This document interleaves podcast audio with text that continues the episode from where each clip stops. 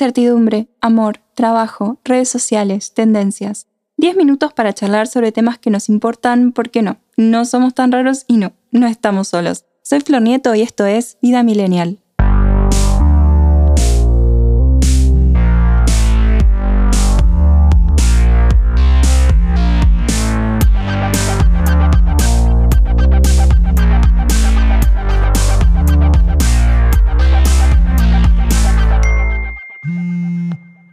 Hola millennials, ¿cómo están? Bienvenidos a un nuevo episodio de este podcast original de ADN Sur.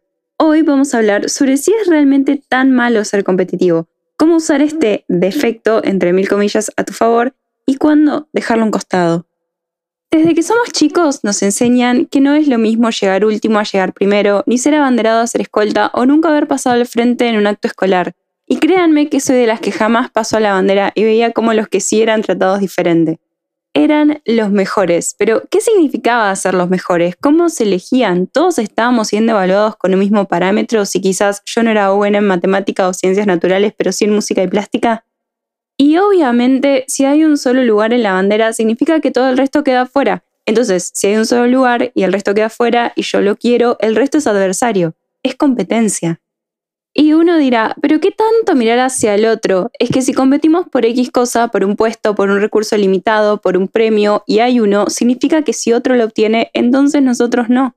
Yo no vengo a decir si esto está bien, está mal o más o menos, solo preguntar por qué las cosas deberían ser así y explorar un poco por qué tenemos esto de la competencia tan instalado en la cabeza. Y pasa en la vida también, ¿eh? Lo llevo al campo de la maternidad porque es el que me atraviesa en este momento, pero escuché mucho decir, ahora que sos mamá le van a dar más bola al bebé, por ejemplo, o ahora que sos mamá no existen más tus necesidades.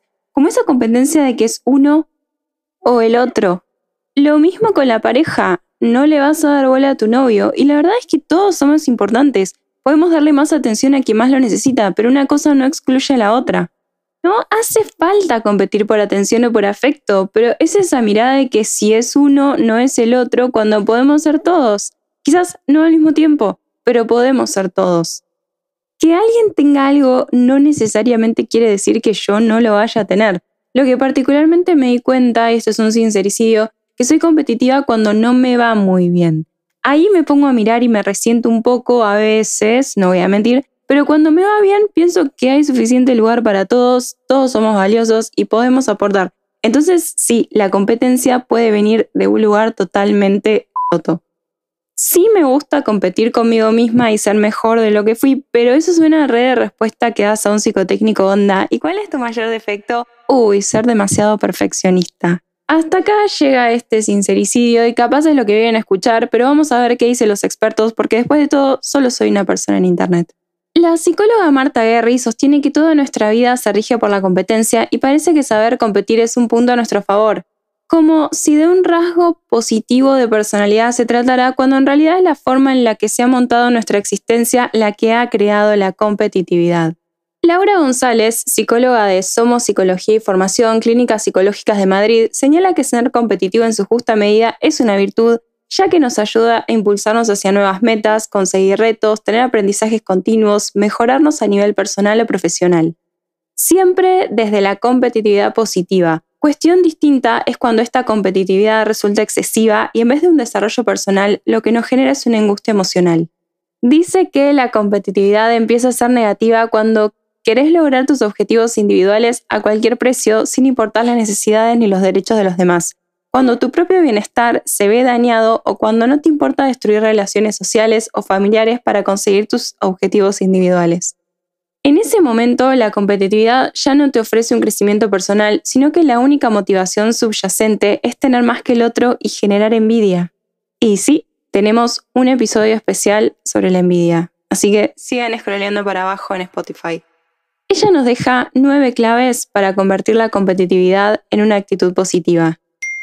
Cuando aplicamos la competitividad para ayudarnos a superar una situación personal de manera positiva. Cuando respetamos los derechos y necesidades de los demás. Cuando el objetivo que perseguimos no es ganar por ganar, sino crecer como persona. Planteate siempre la pregunta, ¿cuál es el motivo por el que quiero conseguir esto?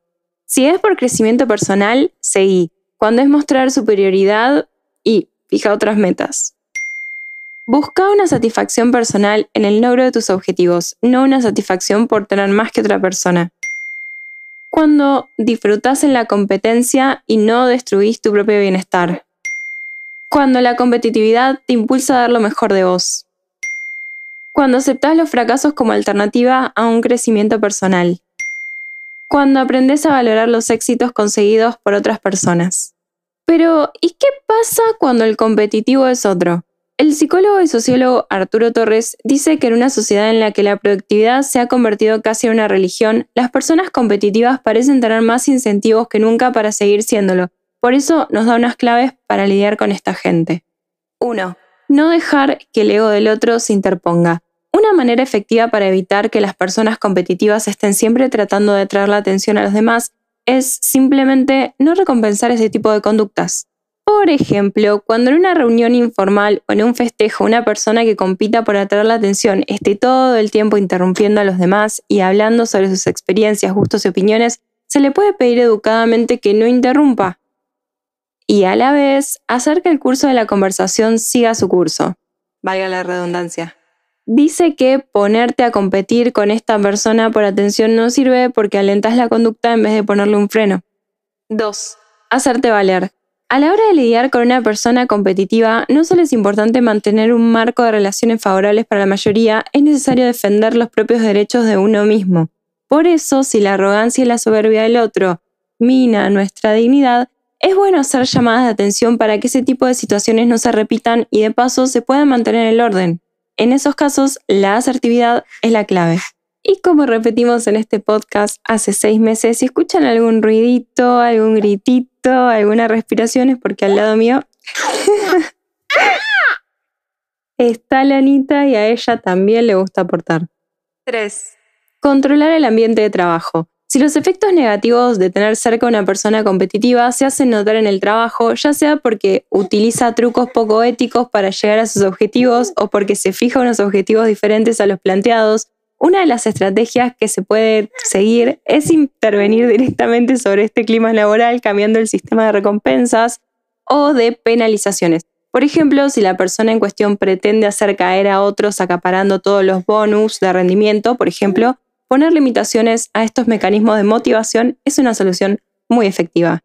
Les digo que grabar un podcast con un bebé al lado es en modo experto directamente. Después de esto estamos listos para cualquier cosa. Oh no, Lani. 4. Educar en principios de igualdad. Si la persona competitiva en cuestión es joven y se está en disposición de participar en su educación y formación, es bueno llevarla a reflexionar acerca de los valores morales que hay detrás de su conducta y el modo en el que encaja en una cultura que valora la igualdad de oportunidades. Pero esto no es una tarea que debe emprenderse solamente desde la teoría. También se puede enseñar desde la práctica de los juegos y las actividades grupales en las que lo más importante es el interés del colectivo. 5. Ingeniería inversa para descubrir el origen de la conducta competitiva. Muchas veces se dan casos en los que las personas que no destacan por ser competitivas empiezan a involucrarse en dinámicas de comportamiento de un individualismo extremo. En estos casos es muy posible que un cambio reciente en el contexto cotidiano de esta persona haya tenido como efecto este cambio de actitud.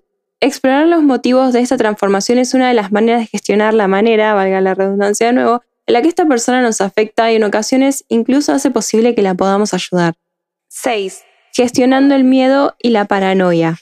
Cuando se está en una situación que se percibe como peligrosa o de alto riesgo, una de las primeras manifestaciones de la ansiedad y el miedo que esto produce es la conducta competitiva. El hecho de no poder fiarse de nadie hace que se vea a los demás como medios para llegar a un fin o a veces como potenciales amenazas de las que hay que protegerse. En estos casos, la comunicación y el establecimiento de acuerdos con garantías resultan muy útiles para hacer que esta actitud a la defensiva no sea un problema. Por supuesto que si sentís que no podés resolver o te cuesta mucho lidiar con el tema, lo mejor es buscar ayuda profesional. Porque que las cosas hayan sido de determinada manera no significa que deban seguir así, especialmente si no hacen bien. Cada día es una oportunidad también para desprendernos de lo que nos hace mal y cambiar una actitud o mentalidad competitiva o potenciarla hacia la empatía puede ser una solución. Si te gustó este podcast, seguilo. Si querés dejar algún comentario o proponer un tema, podés buscarme en www.adnsur.com.ar y en mis redes sociales. Muchas gracias por escuchar y hasta la próxima.